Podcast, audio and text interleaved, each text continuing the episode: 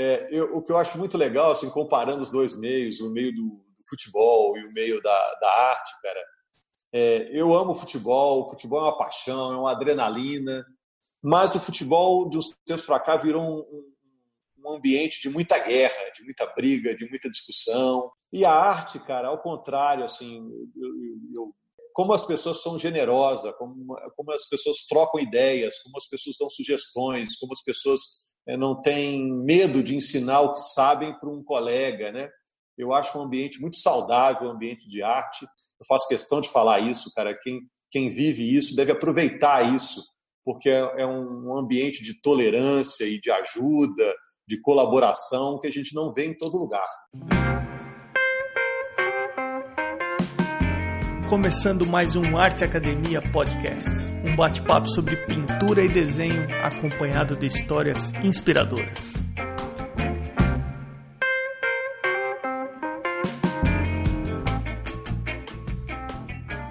E como vão as coisas? Tudo bem por aí? Eu honestamente espero que sim. Se nesse momento que você começou a ouvir esse episódio, você está passeando com seu cachorro, está lavando a louça, está a caminho do trabalho, se por acaso você está confortavelmente sentado no seu sofá, ou se você está no seu estúdio desenhando ou pintando, ou se estiver fazendo qualquer outra coisa, por favor, aumente o volume porque o episódio de hoje é especialíssimo. A começar pela música.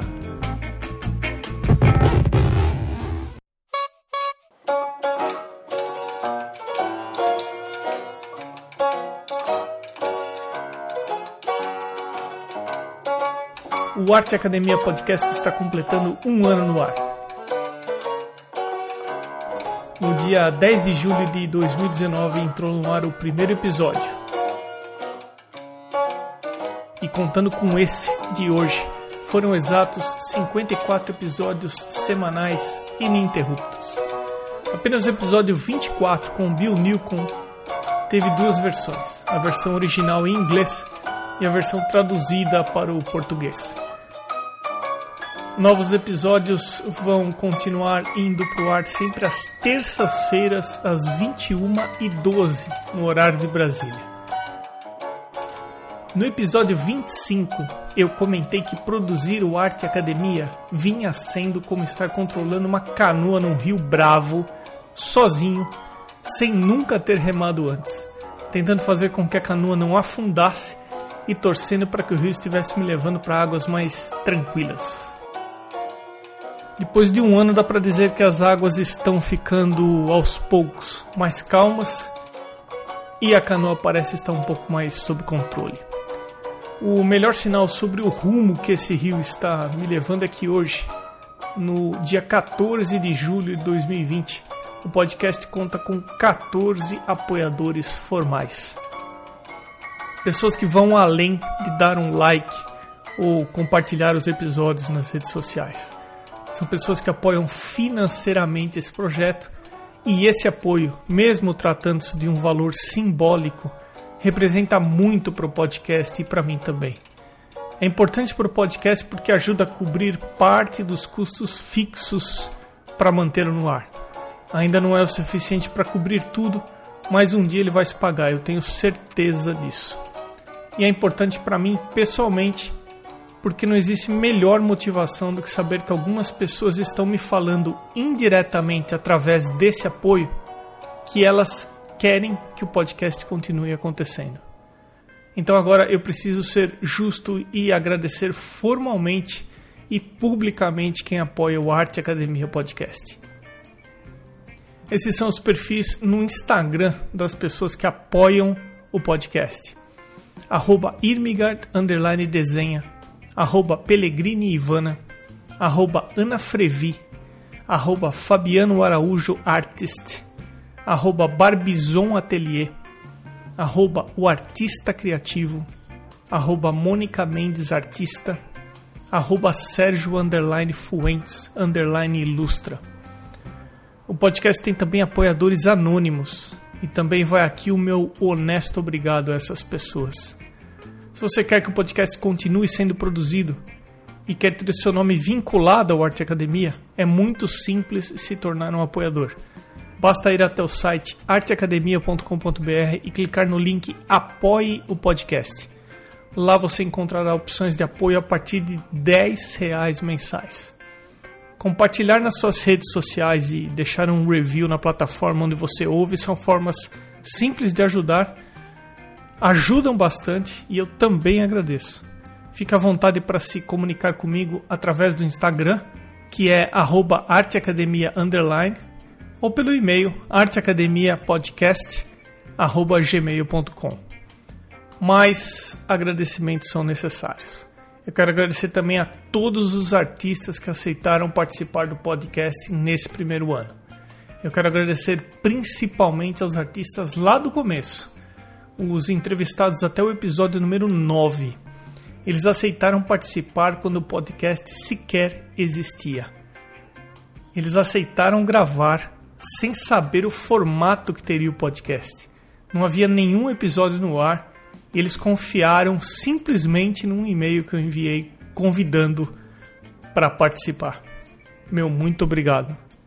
O propósito de fazer o podcast é aprender com os entrevistados, compartilhar histórias que inspirem outras pessoas, e eu acho que eu sou a pessoa que mais vem aprendendo com essas entrevistas. Mas o propósito do podcast vai além quando eu recebo mensagens, como algumas que eu já recebi, dizendo que pessoas se emocionaram com algumas histórias, que ouvir o podcast é tirar um peso dos ombros, ou que estão viciados no podcast aguardando ansiosamente a terça-feira à noite chegar. Receber esse tipo de retorno faz com que cada minuto de trabalho que eu dedico para o podcast valha a pena. Muito obrigado a todas as pessoas que ouvem o Arte Academia Podcast.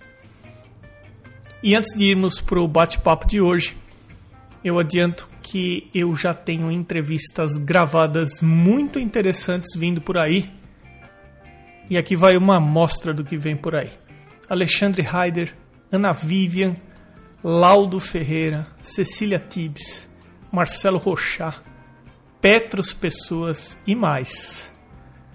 Portanto, não deixe de clicar no seguir o Arte Academia Podcast onde quer que você esteja ouvindo.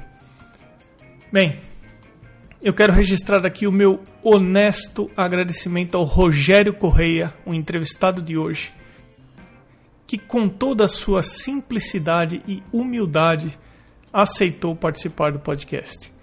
Entrevistar um jornalista e narrador esportivo com quase 25 anos de Rede Globo que fala para milhões de pessoas. Eu confesso foi assustador para mim e no começo da entrevista eu estava bem nervoso. Mas com o decorrer da entrevista eu fui me tranquilizando. Depois que o Rogério Corrêa aceitou fazer a gravação do episódio, eu saí atrás de reforço e chamei o Alessandro Câmara para me ajudar na entrevista. Eu conheço o Alessandro faz mais de 20 anos então vai aqui também o meu honesto agradecimento a ele, pois ele também vai participar desse episódio. E agora vamos para o nosso bate-papo de hoje. Rogério Correia, meu caro, seja bem-vindo ao podcast. Tudo bom, Emerson? Muito obrigado, cara, pelo prestígio de me convidar. Fico honrado, né? Acho que eu nunca falei com uma plateia também tão seleta, com gente de tanta sensibilidade que eu sei que acompanha o podcast, né? É um prazer estar falando com vocês. Sinto honrado. Com toda a experiência que você tem na área de comunicação e jornalismo. E se eu pegar desse lado aqui do Zoom o meu podcast, amador, feito ali na raça, que eu não tenho nenhuma formação na área de comunicação, eu, vou, eu queria falar para você mais ou menos como eu me sinto nessa história. É, vou fazer uma analogia, meio que uma metáfora. Imagina que eu tenho um, um time de futebol amador que joga aos sábados de manhã no terrão do bairro. E aí eu me conectei pelo Instagram com o Neymar. Fiz um contato com o Neymar e falei assim: Ô Neymar, a gente joga aqui de sábado de manhã, você não tá afim de vir aqui jogar com a gente? E para o meu espanto, o Neymar aceitou participar. do time. Bom, primeiro que eu quase caí da cadeira quando ele aceitou participar. E segundo, não, eu preciso reforçar a equipe. Então, Rogério, eu decidi reforçar a equipe. Aí o que, que eu fiz? Convidei um amigo de longa data para me ajudar aqui na entrevista, para o time ficar melhor. Então, Alessandro Câmara, meu caro, seja bem-vindo ao podcast. Antes de falar qualquer coisa, só tenho uma, um, ponto em relação ao que você acabou de falar. Diga. Esse seu reforço não é da seleção também, não, né? me ajuda aí nessa. Ô, Alessandro, prazer também falar contigo. Agora, eu, eu, eu, o Alessandro, nós estamos esperando o Neymar chegar, né, Alessandro? estamos esperando. Rogério, você poderia se apresentar para as pessoas que ouvem o podcast, por favor? Bom, Emerson, meu nome é Rogério Correia, né? Eu sou jornalista há mais de 30 anos, eu trabalho na Globo, no Sport TV, no Premier. Eu sou jornalista esportivo, mais especificamente narrador esportivo. Eu sou desenhista e pintor, né? Eu sempre desenhei, pintar, eu estou pintando de uns anos para cá, e essa é a minha ligação com o seu podcast, assim que a gente se encontrou, né? Porque eu acompanho o podcast com frequência, curto muitas histórias, são histórias inspiradoras, né? E, pô, por causa disso a gente está aqui e tem um, muita coisa para a gente falar sobre comunicação, são coisas que me interessam, são objetivos é, comuns. Agora, Alessandro, você poderia se apresentar para o pessoal que ouve o podcast? Emerson, antes de tudo, muito obrigado. Eu fiquei muito feliz com o seu convite para participar aqui no Arte Academia Podcast. E aí, sabendo, inclusive, que o Rogério Correia ia participar, né? Então, isso, para mim, é de, de grande alegria estar aqui, né? Com vocês, participando. Eu tenho uma formação em design, né? Então, aproximadamente 20, 20 e poucos anos atrás, me formei em design, tenho uma trajetória dentro do design, tanto em empresas, agências, enfim, trabalhando com design, e no meio acadêmico, né? Perto aí também de 20 anos dando aula em uma série de cursos de graduação em design, né? Diversos cursos de, de diversas áreas do design, vamos dizer assim. Hoje, atualmente, me interesso muito, muito sobre criatividade em vários ambientes, né? Então, minha pesquisa, né? Estou dentro de um curso de mestrado, estou cursando, né? Um mestrado e toda a minha dissertação está indo para um aprofundamento aí dentro da criatividade. Então, me interessa muito, né? Essa conversa hoje, saber de aspectos aí da criatividade, né? Do Rogério, do Emerson, como tudo isso acontece. E é lógico o esporte, que eu sou muito apaixonado, né? Um dos vínculos que eu tenho aí com o Emerson, né? Além da grande amizade. Para quem não sabe, eu fui aluno do Emerson Ferrandini, né? O, esporte está na minha vida também como alguma coisa que aconteceu fortemente e me até hoje presente nessa história. Rogério, é, é engraçado como a gente acaba descobrindo as coisas em comum que nós temos e para mim, receber você aqui no podcast é, um, é uma honra. Eu estou lisonjeado. Quando você aceitou, ah, eu realmente, eu genuinamente fiquei muito feliz e honrado. Você, você, você, me passou algumas informações. Você tem mais de 20 anos de Rede Globo. Você passou por jornal, por, por pelo SBT também. E aí, dentro desse seu universo de narrador esportivo e jornalista, quando é que você começou a se interessar por desenho. Quando é que isso começou a chamar atenção para você na tua história?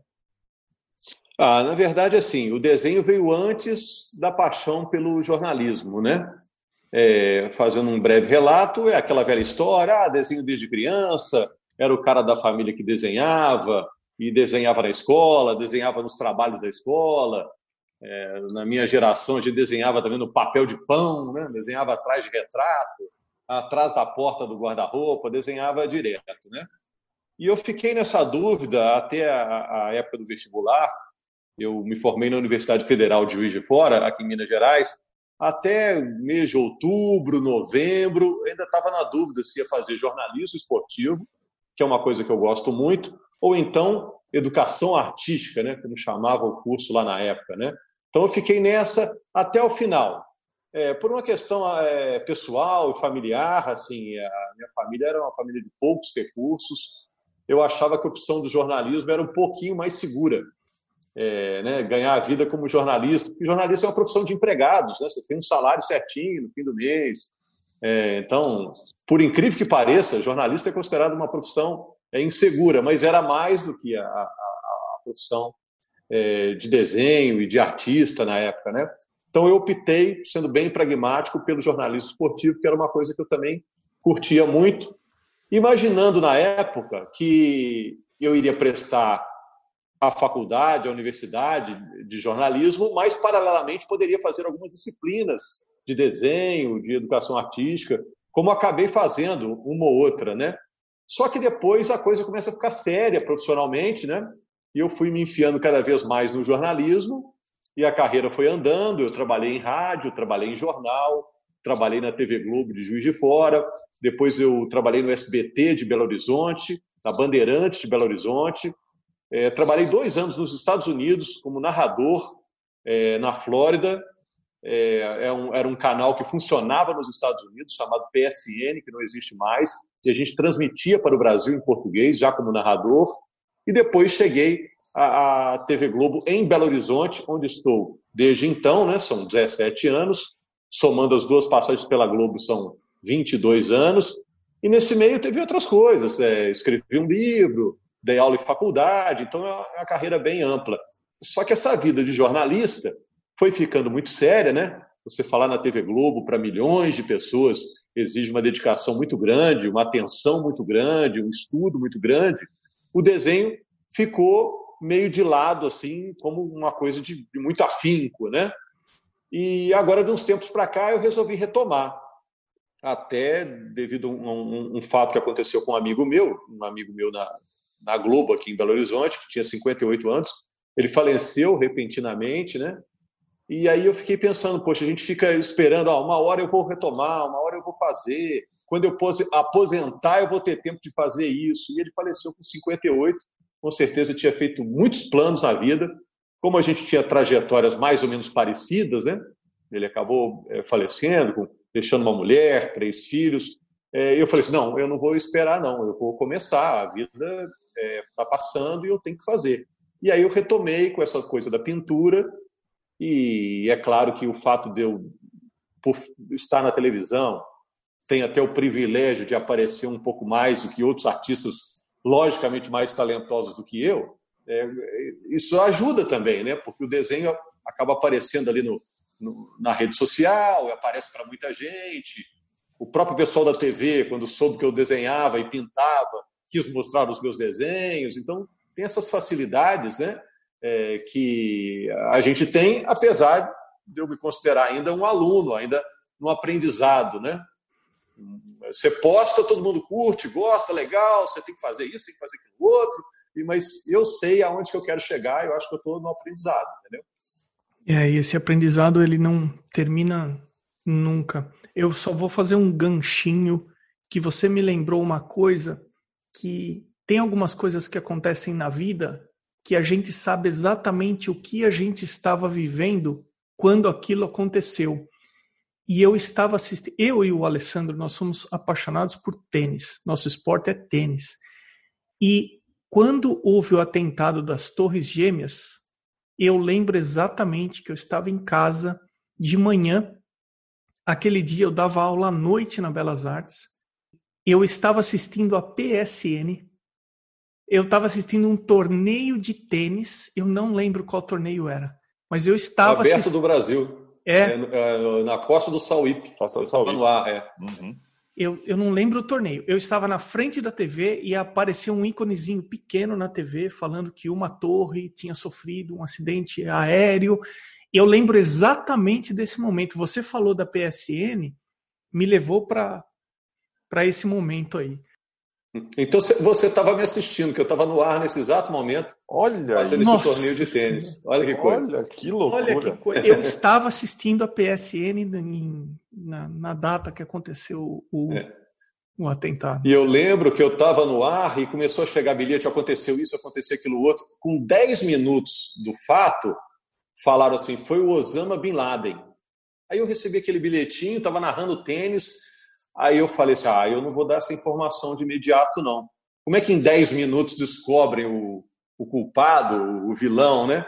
E eu, eu, lembro que aguardei isso. Aí as informações começaram a chegar com, com mais frequência e as fontes eram seguras e a gente começou a falar disso. Isso, e é muito, é, muito, é, é muito interessante isso porque eu estava ouvindo justamente semana passada uma história desse momento que vocês estão falando entre o Flávio Sareta e o Guga.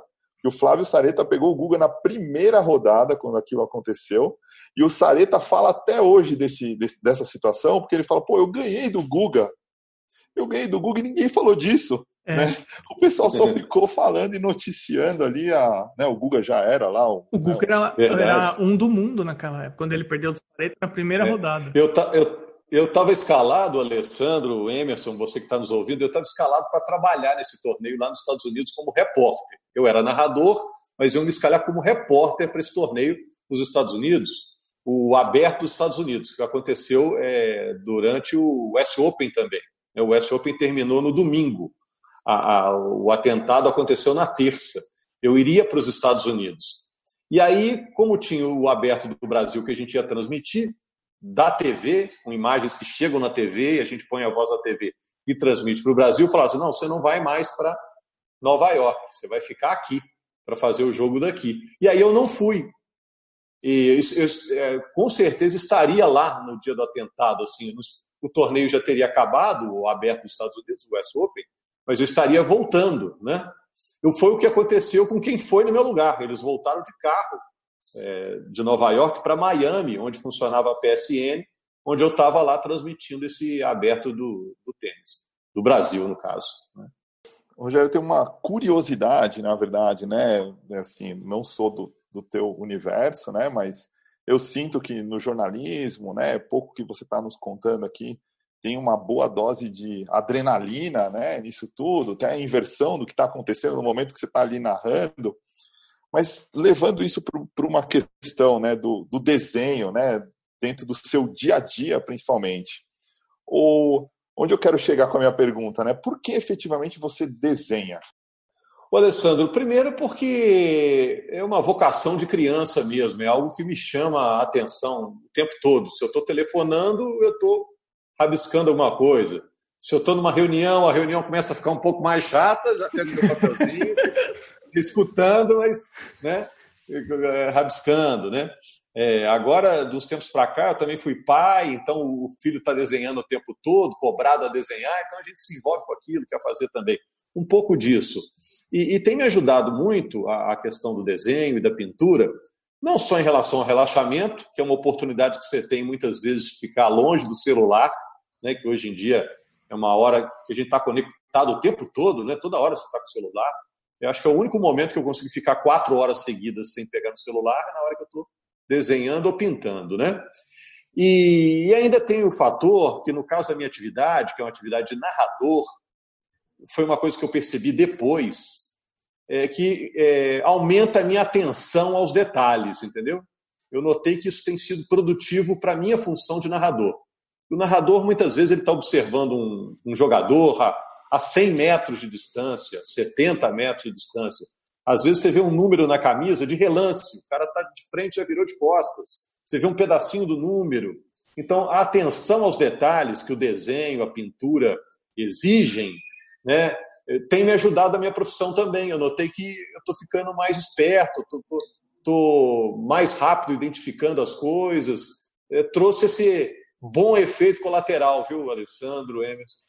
Mas eu acho, eu acho que o oposto também é válido, porque você pega essa percepção visual que você tem que desenvolver para narrar um jogo, para ficar atento a se a bola entrou, se a bola não entrou, se o bandeirinha indicou impedimento, se o número do jogador. Eu acho que você tem que ficar tendo uma visão geral. Isso desenvolve a percepção visual da mesma maneira e você traz isso para o desenho, né? É, tem isso também. É assim, na narração você identifica 10 jogadores por minuto. E não é só identificar, esse é o fulano, esse é o cicrano, esse é o betrano. É, você também tem que dizer se ele tocou, se ele cruzou, se ele lançou, se ele chutou. Então você tem que ainda encontrar a palavra certa, ver quem está marcando esse jogador. Né? Então, você tem que pensar muito rápido, a verdade é essa, né?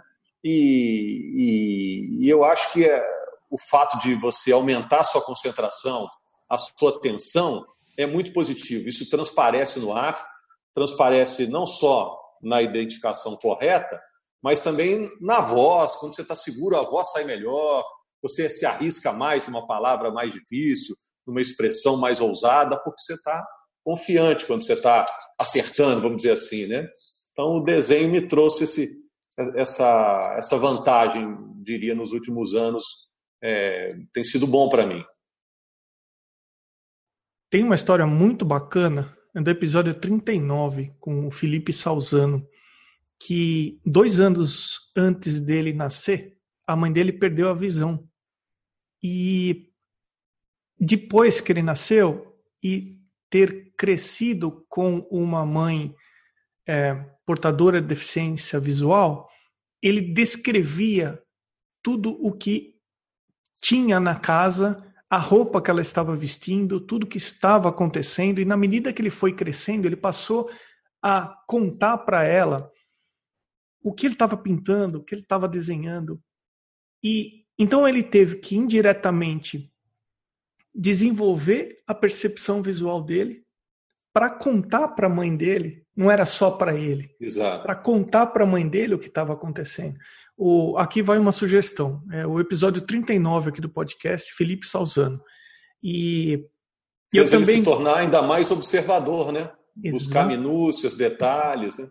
Exatamente. Então, essa sua profissão acaba ajudando você no desenho, e o desenho eu acho que acaba ajudando você na sua profissão. E eu acho que tem uma coisa a mais também, é, Rogério, que acontece é que eu acho que a partir do momento que você começa a. Você está num estádio, ou você está no lugar que você vai narrar, eu acho que você tem a sensação que você está em contato com milhões de pessoas. E quando você desenha, você está em contato só com você mesmo.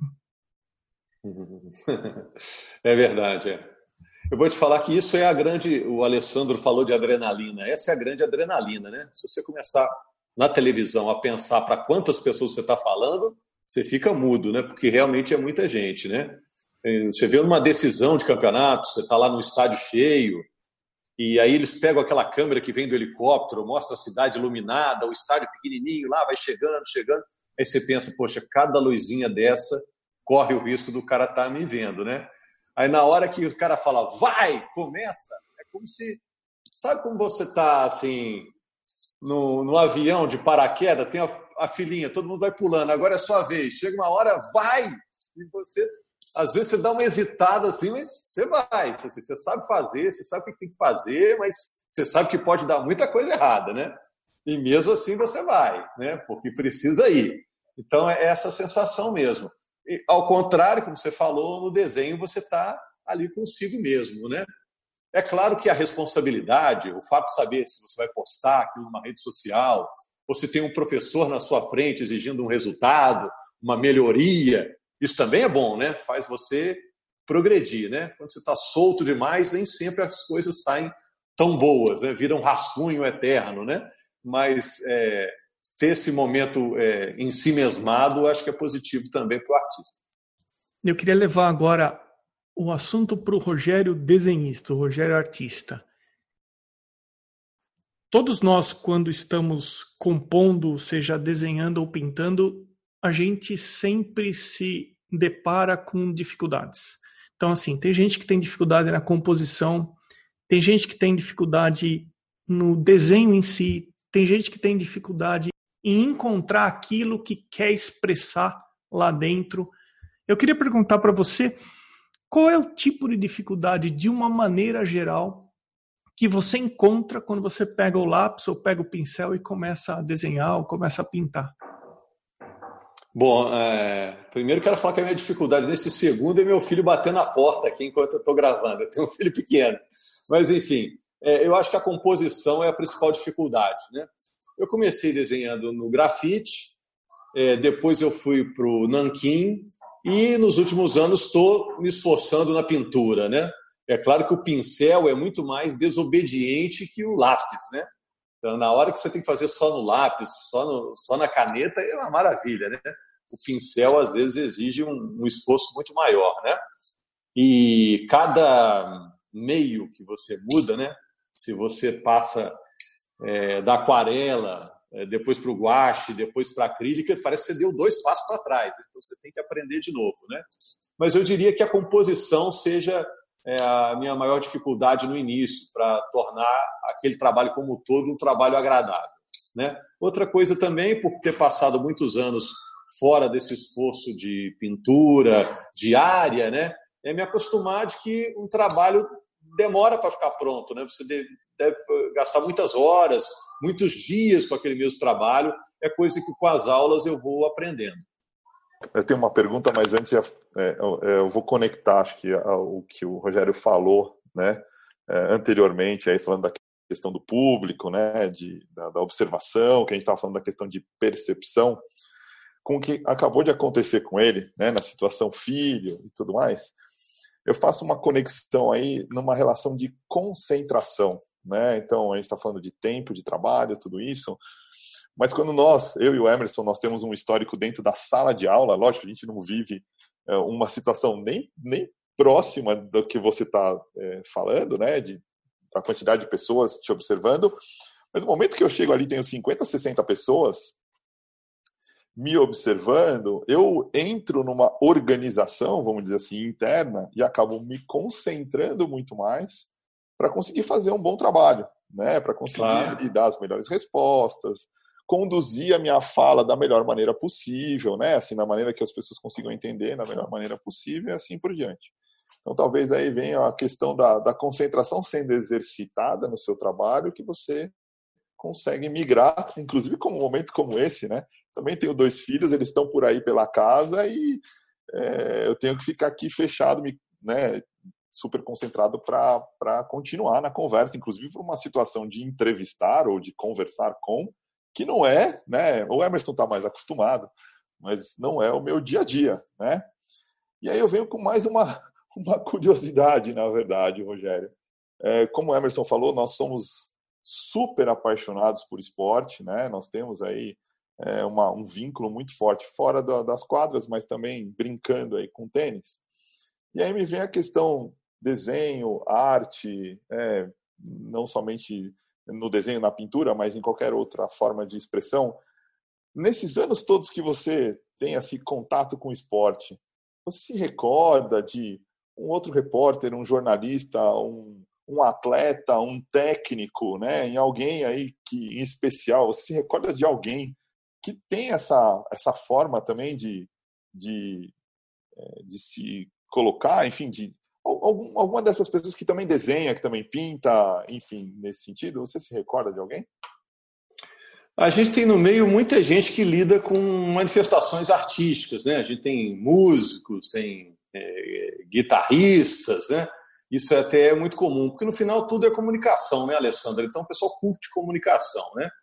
É, eu sei que alguns se enveredam pelo lado da música. É, o, o Parreira, que é o técnico da seleção brasileira, vocês devem saber, é um pintor de, de mão cheia, né? já fez exposição e tudo. Né? A gente tem um repórter em São Paulo, que é o Renato Peters, que faz é, charges, né? então é, o pessoal vai muito nessa linha. É, enfim, em termos de pintura especificamente, eu não lembro nesse momento, não, mas é, em outras atividades artísticas, é, a gente sempre encontra.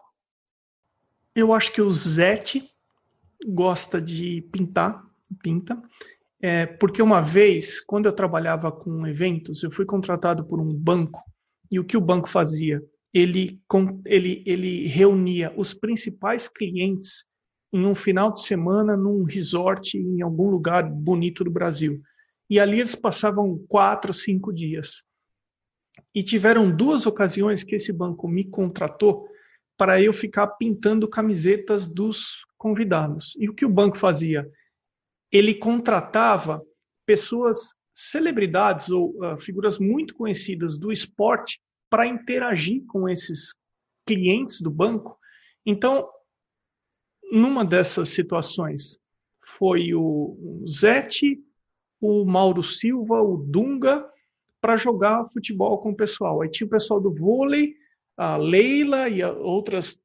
E eu estava lá pintando as camisetas e o Zete veio conversar comigo. E ele se interessou para saber como funcionava o aerógrafo, porque ele não conhecia. E a gente começou a. Eu fiz um desenho dele e a gente começou a, a conversar sobre o aerógrafo. Eu expliquei a técnica para ele, como funcionava. Ele falou: pô, eu, eu pinto, eu gosto de pintar, etc. Então o Zete eu sei que é uma pessoa que gosta de pintar.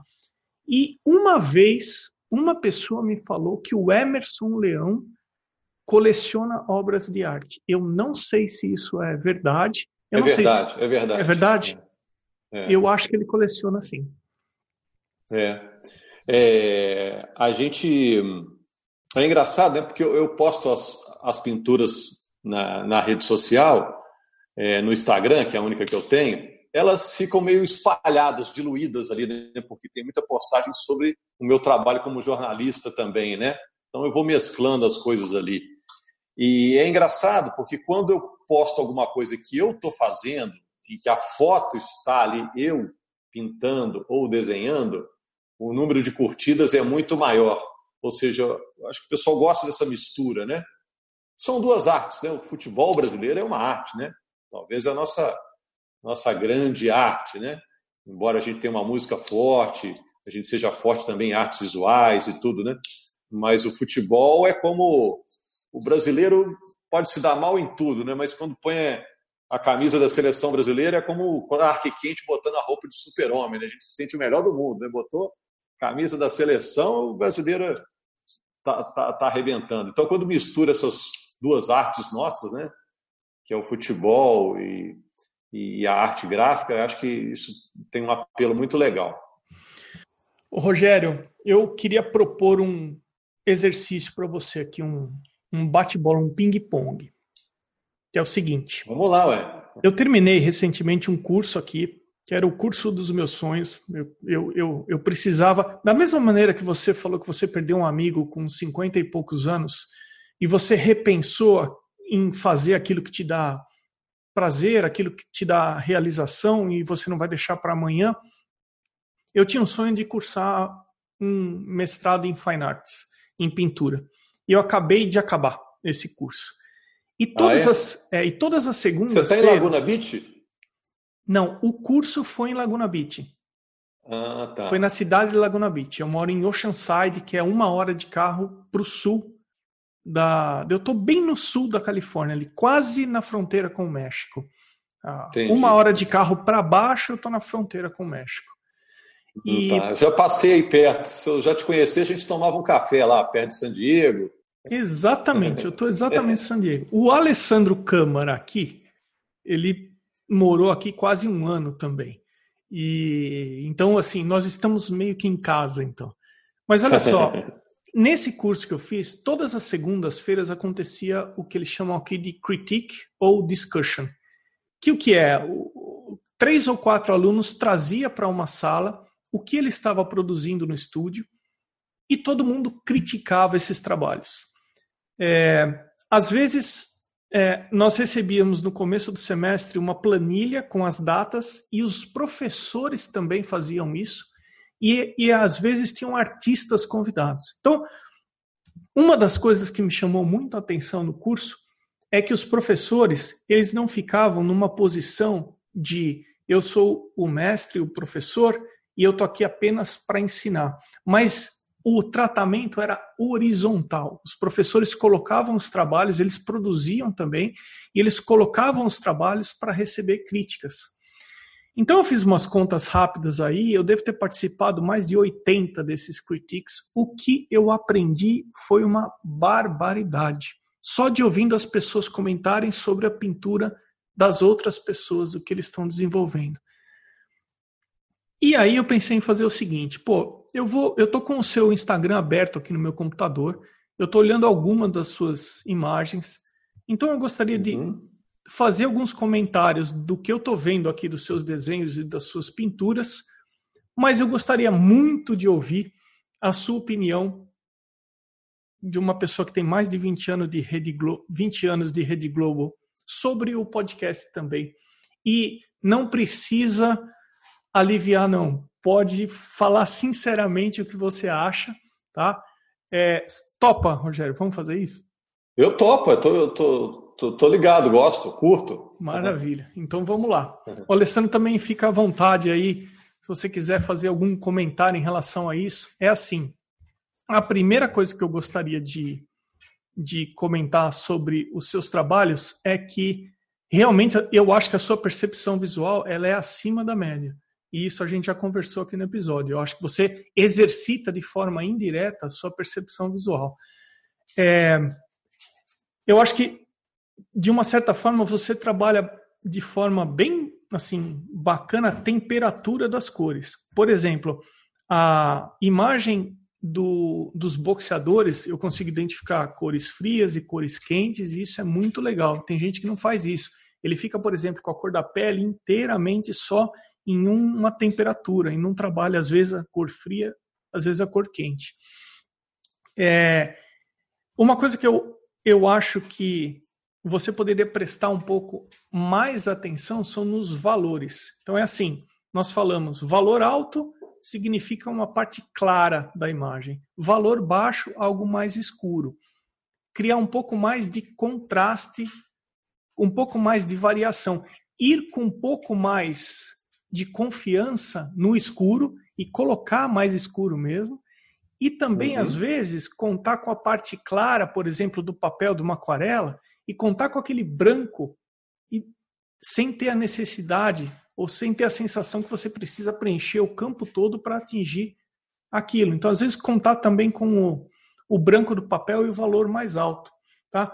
Pensar sempre. Usar em... aquele branco com uma luminosidade mais intensa, né? Exatamente. né? Exatamente. Uhum. Então, assim, pensar sempre num tripé. É... Valores, que é claro e escuro, cores e composição. Se você tiver isso aí é, fundamentado, ou pelo menos pensado, cada vez que você for criar alguma coisa, eu acho que já é um grande, é um grande passo. Então, uma sugestão que eu daria seria para é, passar a prestar um pouco mais atenção nos valores também. Agora eu queria chamar atenção para uma coisa. Nesses mais de 80 que eu participei, em nenhum deles nunca houve uma situação em que alguém colocou os trabalhos para ser criticado e não houve nenhum comentário sobre os trabalhos. Sempre vai ter algum comentário, independente do nível. Porque uma coisa que eu percebi é assim: dar um relato pessoal aqui. Às vezes as, chegava um professor e ele colocava os trabalhos ali, quatro ou cinco quadros. Eu olhava para aqueles quadros e eu pensava assim: eu não consigo identificar nada que poderia ser feito diferente nesses quadros. Composição, execução, técnica. Aquilo era o que o meu repertório conseguia atingir, conseguia enxergar. Aí as pessoas começavam a falar. Aí eu, ah, é verdade. Ah, não, não, isso não tem sentido. Ah, é verdade. E aí, qual foi a conclusão? Que a gente estuda desenho e pintura, sobe um degrau, consegue um, adquirir um tipo de repertório, um, um repertório. E aí, com aquele repertório, você consegue enxergar algumas coisas nas imagens. E aí você estuda mais um pouco, você sobe mais um degrau. E aí você, você olha para trás e fala, tá bom, eu é, simples, é só olhar desenho e pintura antiga nossa. Quando a gente começou, a gente não enxergava uma série de coisas, depois a gente passa a enxergar na medida que a gente vai adquirindo o repertório. E aí chegava assim, artista, pessoa que tem 150 mil seguidores no Instagram, o cara é. E ele colocava. Não, agora não vai vir comentário nenhum aqui, não tenho o que comentar. E aí tum, alguém fazia um comentário, alguém fazia um outro comentário, poxa vida, ele poderia ter feito a composição daquela maneira mesmo. E essa pessoa se reconhecia nisso. Pô, é verdade. Então, o que eu queria falar é que sempre a gente vai. Eu acho que sempre a gente vai ter que estar aberto a receber informação e receber comentários. Alguns comentários não fazem o menor sentido para gente, porque uma coisa que é importante é qual é a minha intenção quando eu vou fazer um desenho, uma pintura? Se você chegar para mim e falar assim, Emerson, a minha intenção é ser o mais realista possível, ok, eu vou analisar e eu vou fazer as minhas considerações tentando, é, tendo isso como referência. Agora, se você falar, não, Emerson, ah, o realismo não é a minha intenção principal. Minha intenção principal, talvez, é brincar com o caminho do seu olhar em uma tela e eu vou enfatizar o máximo possível a composição aqui. Eu quero brincar com isso, mas eu não quero ser realista. E assim por diante. Por isso que é importante entender a intenção também. Então, e até complementando, se você me permite, Emerson, sem cortar seu raciocínio, já te agradeço. É, muitas vezes você pega um artista hiperrealista, aí você pensa assim, poxa, esse cara esse domina uma coisa, né? ele, é um, ele é um virtuoso disso aqui, ele domina completamente uma coisa. E às vezes o próprio artista quer isso, quer que as pessoas reconheçam nele um cara que é capaz de pintar qualquer coisa como se fosse o objeto, como se fosse a foto, né? Por outro lado, é, mesmo eu estou falando como, como, como pintor barra estudante que eu sou, e muita gente que escuta o Arte Academia também tem, tem essa, essa situação, é, quando você pinta algo que mesmo que não seja perfeito, que mesmo que não seja a realidade que as pessoas esperam, mesmo que seja algo comum, a pintura em si, a arte em si, isso é uma coisa que eu acredito, é um ato de generosidade. Ao contrário do cara que quer pintar para mostrar, olha como que eu faço muito bem, o cara está doando aquela imagem para todo mundo. Mesmo que a pessoa não vai comprar e botar na parede dele, o que ele produziu está para o mundo, aquela arte existe para o mundo. Né? Como se o cara falasse, fiz a minha parte aqui, fiz um, um pedacinho do mundo, um papel em branco, virar uma coisa bonita. Tornei o mundo um pouco mais bonito com essas horas aqui de trabalho, né? Eu acho que isso é a grande função do artista, por isso eu, eu bato palmas aí pelo seu trabalho, porque o que a gente puder incentivar de arte é, é, é muito legal, porque é, é, claro que você fabricar um parafuso é importante, você tem que fabricar mil parafusos iguais, dois mil iguais, né? Mas na arte você já parte do pressuposto, ó, se for para fazer igual, não precisa fazer, você vai fazer outra coisa, né? Sem alguma coisa do seu trabalho, você vai ter que acrescentar alguma coisa. Se for fazer igual o coleguinha, já não está servindo. Então, só nisso a arte já é inovadora, ela já traz algo de muito bacana e muito legal. A imagem que vocês estão falando, né, dos boxeadores, né, eu também dei uma olhada nos teus trabalhos, Rogério. Ah, obrigado, eu Alessandro. É, eu confesso que tem um material que eu gosto muito, especificamente desse, tem uma coisa que eu gosto de apreciar na arte, né? Depois talvez a gente pode conversar um pouquinho mais. Eu não tenho o conhecimento técnico que o Emerson tem, falar ali da questão dos valores, do contraste, mas eu gosto muito de olhar a imagem, né, a pintura, seja o que for, pelo lado do que ela significa, ou do sentimento, ou daquilo que ela está transmitindo. E isso é uma coisa que eu gosto de apreciar nos teus desenhos, nos teus trabalhos, nas tuas pinturas, né? gosto mesmo, né? Lógico, eu gosto do esporte, mas eu gosto muito de, de olhar nesse sentido, né? De o que que ela está é, de alguma maneira me tocando, né? E eu acho que a, a, boa parte do teu material, né? Quando tem alguma alguma coisa ali do futebol, aqui no box, dá para entender o que está acontecendo, né? O momento, eu vou observando e, e isso também eu gosto muito de observar no teu trabalho que eu saio de um primeiro plano e começo a buscar o que está acontecendo com as pessoas que estão vendo ali essa cena, vamos dizer assim, né, do boxe. Ah, excelente. Eu tenho feito muita coisa na área de esporte, porque é uma área que eu milito e que eu gosto, né? Acho que tudo isso pode virar no futuro algo, pode virar um, um livro, algo assim, né? Então, quando eu estou na dúvida, por exemplo, estou na aula, tenho alguma dúvida sobre o que eu vou fazer, eu vou para a área de esporte, porque aquilo pode me ser útil de alguma maneira, né? Obrigado, Alessandro e, Emerson, pelas opiniões. É, um, você falou um negócio de valores, até gostaria de sugerir um, um, pintor que eu curto muito, que tem no Instagram, é fácil de achar, que chama Stan Miller. O Miller dele é com I e com dois L's. É, e ele trabalha muito com esse negócio de valores, e ele trabalha, de vez em quando ele mostra como ele faz, e ele, ele por exemplo, ele para o trabalho dele ficar original, muitas vezes ele pega o, o que é claro, é, é, claro, independentemente de ser a cor correta. Tipo assim, ah, eu vou botar um, no lugar do branco, eu ponho aqui um amarelo, eu ponho um laranja bem clarinho. Onde é escuro? Aqui eu ponho um roxo, ponho um verde, ponho um marrom. Então ele brinca com esses valores, os valores são todos corretos e as cores estão de propósito erradas, entendeu? E é, é um bom exercício, assim, eu, eu fico acompanhando e é, daqui mais uns 30 anos eu aprendo, né? Mas ele faz muito isso. Eu tô é já, em, conforme você foi falando, eu já cliquei aqui no Instagram, já estou olhando e ele usa bastante é, contraste. Mas enfim, aí cada um que estiver ouvindo o podcast é, é fácil. É, o podcast acabou de seguir é, Stan Lester Miller e o site dele é stanmiller com dois L's.net. Rogério, um último comentário é em relação a uma das coisas que é mais complexa quando você vai fazer figura humana, que é a anatomia. Isso é uma coisa que tem gente que estuda a vida inteira a anatomia, porque realmente é complexo. Mas eu gostaria agora de, de levar a conversa do outro lado. Eu queria muito ouvir você o seguinte.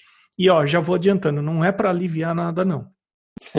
Eu nunca estudei jornalismo nem comunicação e ah, uma vez em um episódio, acho que foi o episódio do final do ano passado, eu fiz a seguinte analogia.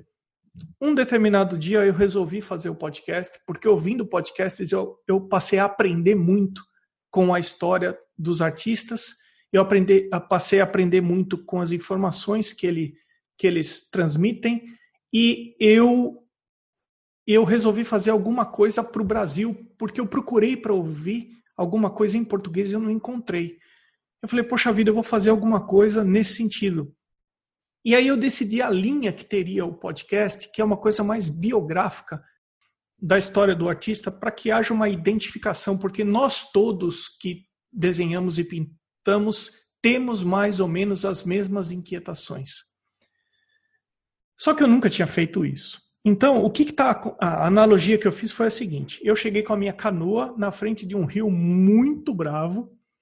Eu peguei a minha canoa, eu falei, bom, vamos lá, respirei fundo, entrei no, no, no, no rio com essa canoa e, e, com o meu remo eu tentei ficar me equilibrando e boiando e indo em frente. É assim que eu tenho tocado o podcast. Então, eu já mudei algumas vezes a edição do podcast. Antes eu anunciava no começo, eu peguei um trechinho agora. Eu estou tentando fazer com que o podcast fique bom em termos de edição, em termos de conteúdo, enfim. Então, assim, eu recebo muitas indicações através do site. Então, tem artista que. Tem gente que entra no site, tem uma área lá, ele indica um artista, eu olho todos os artistas. Tem gente que se indica para participar do podcast. Você falou que você ouve o podcast. Qual que é a sua opinião sobre o podcast? Olha, eu acho excelente, né? Eu já vi vários episódios, já estou na, na, casa das, das, dezenas de episódios né, que eu vi. Eu gosto muito. Eu acho que você mantém um tom super legal, né? É, eu acho que você mantém um tom de tranquilidade, que acho que a própria área também exige, né? Muita gente vai estar te escutando, pintando, desenhando, né? Curtindo, né? Eu acho que você demonstra uma curiosidade é, sincera sobre a carreira dos artistas, sobre a história dos artistas, né? E eu acredito muito é, numa frase que diz que as histórias são ferramentas para a vida. Então você ouve o drama de alguém, a dificuldade de alguém para seguir na carreira, a dificuldade que a pessoa teve para optar ou para mudar a trajetória, isso em algum momento vai te ser útil lá na frente. Você não vai lembrar, talvez, quem falou, mas você vai lembrar que alguém arrumou uma solução para aquilo. Né? Então, acho que isso é muito bacana. Além da, claro, né, da, da generosidade de mostrar outros artistas que você está fazendo, e a gente sempre fica curioso, poxa, essa pessoa está falando, é uma pessoa legal, quero ver o trabalho dela. No fundo, você torce para que seja um trabalho legal, né? E volta e meia você começa a seguir um deles ou outros. Então, eu acho isso muito legal eu não, não, teria críticas a fazer, não. Acho que você conduz muito bem, você mantém a coisa no trilho, né? É, eu estou falando aqui porque você está me pedindo, mas eu não teria reparos a fazer, porque eu consumo com frequência, sinal que eu gosto, né? Eu faço também podcasts aqui, é, assuntos relevantes ao futebol mineiro, e é claro que o futebol tem um apelo muito maior, né? Você está lidando com uma paixão muito é, avassaladora, né? É, e, e, e um, um, podcast sobre arte já é um podcast mais nichado mesmo, é. natureza, né? Mas eu acho que você atende muito bem. Eu estou muito satisfeito. Eu desejo vida longa para ele, né? Caramba. Eu acho que você é super correto e honesto com todos, inclusive quando fala das contribuições e tudo, né? Está é, muito claro que o seu propósito é o mais positivo possível, né? Agradeço também as observações que você fez. Não teria objeção nenhuma a fazer. Nossa senhora. Pô, o Alessandro, algum critique para fazer do podcast? Ou do Rogério? Bom, do Rogério você já fez, né? Nossa, Emerson, não. Eu acho. O, o Rogério usou uma palavra que eu gosto muito. Ele, falou trilho, mas não é essa. No, no, o trilho no sentido de, de, ser generoso, né? É de uma generosidade muito grande o que você está fazendo, né? Você abre portas para as pessoas é, contarem essas histórias. De alguma maneira, elas estão ajudando, envolvendo, inspirando, que é uma palavra que também você usa muito, Emi e acaba aí é, ajudando muita gente. Então. Eu queria aproveitar que a gente está conversando sobre o podcast agora e eu queria fazer um comentário que é assim, Rogério, eu e o Alessandro, nós tivemos um professor na faculdade, eu e o Alessandro estudamos o mesmo curso na mesma faculdade. Nós demos aula no mesmo tempo na faculdade. E, e nós tivemos um professor, o nome dele é Aurisned Stefan é o popularmente conhecido como Edi. E ele falou uma coisa que eu nunca mais esqueci e eu tento aplicar isso na minha carreira, seja lá o que eu estiver produzindo e fazendo. Ele falou o seguinte, ele falou: "O que deve aparecer é o trabalho e não o profissional. O que deve aparecer é o que você produz e não a sua pessoa. Mas eu, deixa eu então fazer uma conexão com esse essa pessoa que eu acho o Rogério não deve conhecer, mas ele é muito importante no cenário do design brasileiro, do ensino do design, né, nas faculdades, enfim. Ele também falou mais uma coisa no início da minha carreira como professor, que tem a ver com o que você, Rogério, e o Emerson falaram. Né? Ele falou assim: na sala de aula, nós precisamos de professores que têm histórias para contar. Né? Preciso de um cara que vai entrar ali para ensinar e, ao mesmo tempo, ele tem alguma situação, uma história para contar. E é justamente que eu, que eu acredito que o podcast faz e contribui para a aprendizagem, né? Como o Rogério estava falando, contando as histórias. Livremente contando essas histórias, as pessoas de alguma maneira se conectam, se distanciam, por que não, né? Então, acho que o podcast está indo numa, numa linha espetacular aí de contribuição para as pessoas. Né? É, e rola uma empatia imediata, né? Porque todo mundo passou por alguma situação dessa que é contada, essas histórias, né, Emerson? Eu acho que isso é importante também, né, Alessandro? É, tem um personagem de Shakespeare que, que ele, ele, ele mata o pai, ele sacaneia o irmão, ele faz de tudo, faz tudo errado. Só que ele se sente culpado, ele se sente com remorso a cada atrapalhada ou a cada canalice que ele faz. E as pessoas se identificam pelo remorso. Né? Aí eu estou falando isso porque, nesse caso, como todos estamos vivendo esse mundo da arte, e que o podcast está mostrando que é difícil viver de arte, né? é difícil precificar uma obra, em algum momento a conversa te pega. Entendeu? Então, acho que o grande mérito é, é, é isso, que você está tá lidando com pessoas que têm histórias em que em algum momento vão se cruzar, vai ter uma interseção aí, né? Então, isso eu acho muito legal e para mim está sendo muito útil. Eu imagino que nesses muitos anos, né, trabalhando aí com jornalismo, enfim, algumas boas histórias, né, é, no sentido de histórias curiosas ou engraçadas, né, que você passou, né, eu é, eu fico imaginando, quer dizer, não consigo imaginar, na verdade, né, eu queria te pedir para compartilhar alguma situação dessa de, de, de, um momento como esse, né, dentro dessa do esporte, né? E você trabalhando ali com esporte. Você tem alguma história para contar para a gente como se estivesse aqui batendo um papo entre amigos, né? Se você se recorda de alguma que você possa contar, é evidente. Ah, cara, tem muita coisa, cara. Deixa eu ver. Dentro da nossa área aqui, que é a área da arte, cara. Eu lembro uma vez que eu fui entrevistar um, um pintor lá em Juiz de Fora, um cara muito talentoso. E ele. Hum, o pessoal falou assim: cuidado com ele, que ele é meio louco. Toma muito cuidado com ele, que ele já subiu o poste lá do calçadão da Rua Alfa de, de, cueca, e ele é um cara meio loucão, você toma cuidado com ele para ele não te tratar mal. Eu era novato, estava começando lá na, na TV. Aí só que eu fui conversar com ele para fazer a reportagem, e como é um papo agora sobre arte, interessado na arte, conversando, ele foi com a minha cara. Ele foi muito com a minha cara. Ele deu o trabalho que ele estava fazendo para mim, entregou o trabalho no meio. E como ele era artista é, de prestígio lá, eu pensava, ah, vou ficar, claro, trabalho, agradeci muito, ele foi com a minha cara.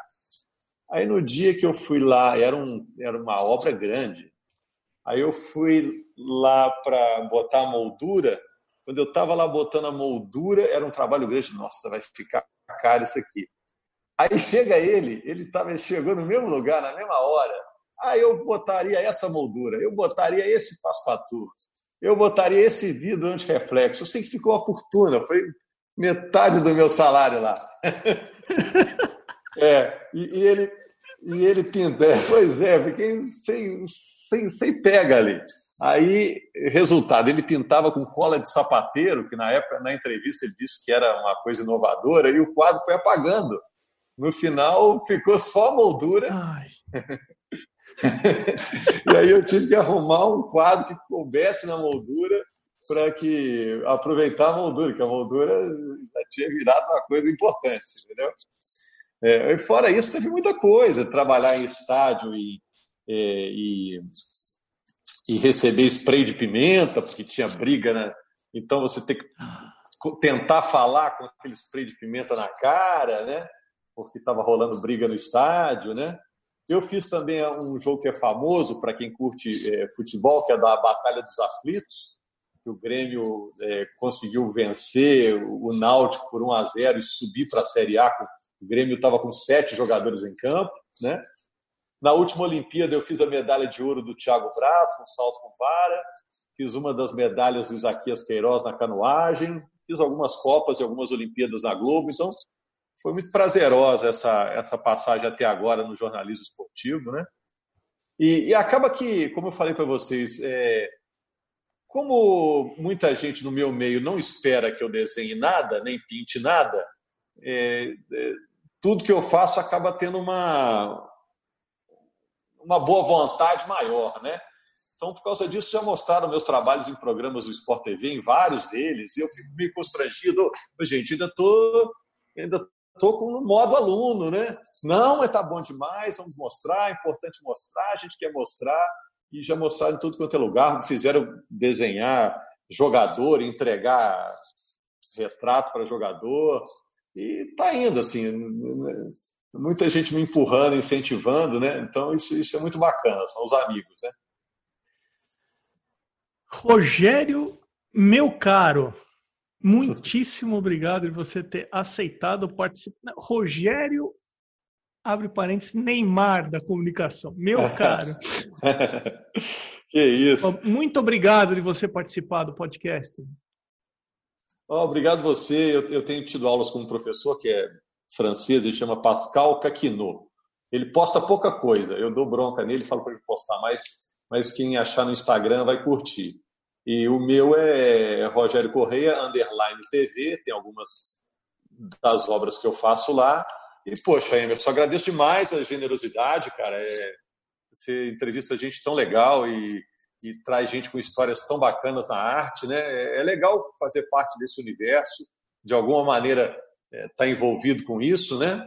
Eu gostaria de dedicar até mais tempo do que eu dedico, né? Mas estou conciliando, né?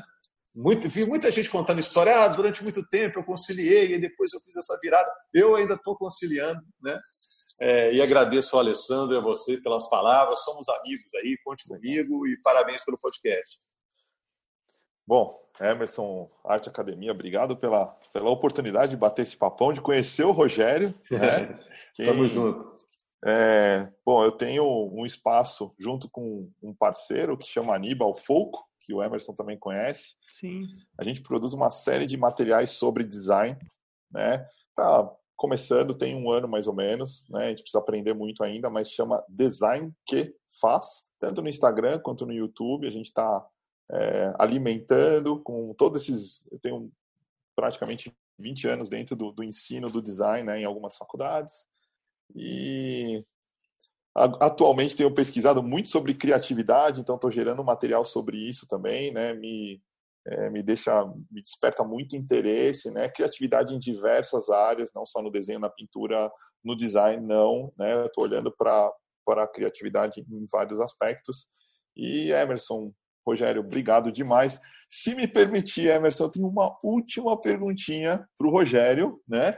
Se ele, se ele não quiser responder, Emerson, acho que a gente tem que dar o espaço para ele. Mas antes do tênis da minha vida, Rogério, é, eu, eu sou uma espécie de um jogador de vôlei frustrado, né? Não consegui seguir carreira, tem uma história longa e tal, não vem ao caso. Mas eu vim aqui com uma pergunta para você, né? Sei que você é de Minas. Sada, Montes Claros ou Minas no voleibol? não vai responder. Você sabe que eu tenho que ficar em cima do muro como mineiro, eu tenho essa prerrogativa, né?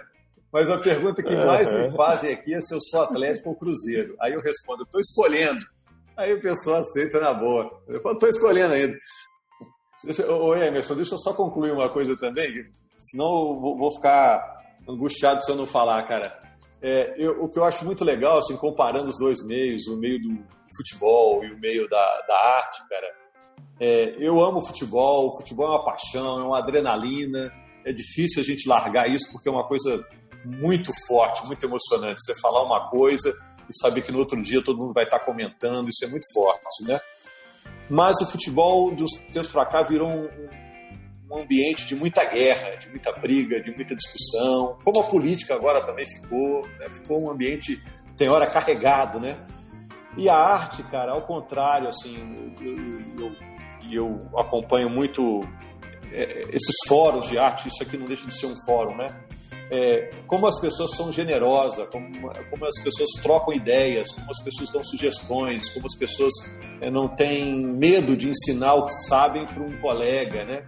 Eu acho um ambiente muito saudável, um ambiente de arte, e agora convivendo mais fortemente com isso nos últimos anos, faço questão de falar isso, cara. Quem, quem vive isso deve aproveitar isso, porque é, é um ambiente de tolerância e de ajuda, de colaboração que a gente não vê em todo lugar, entendeu? Muito legal. Muito legal isso, Rogério. É, Rogério, uma, Rogério e Alessandro, mais uma vez, muitíssimo obrigado pela participação aqui no podcast. Tamo junto, Emerson e Alessandro, todo mundo que nos ouviu. Obrigado. Esse foi o episódio especial de um ano do podcast. Foi o episódio 53 com o Rogério Correia. Eu sou Emerson Ferrandini, obrigado pela companhia e até o próximo episódio do Arte Academia Podcast.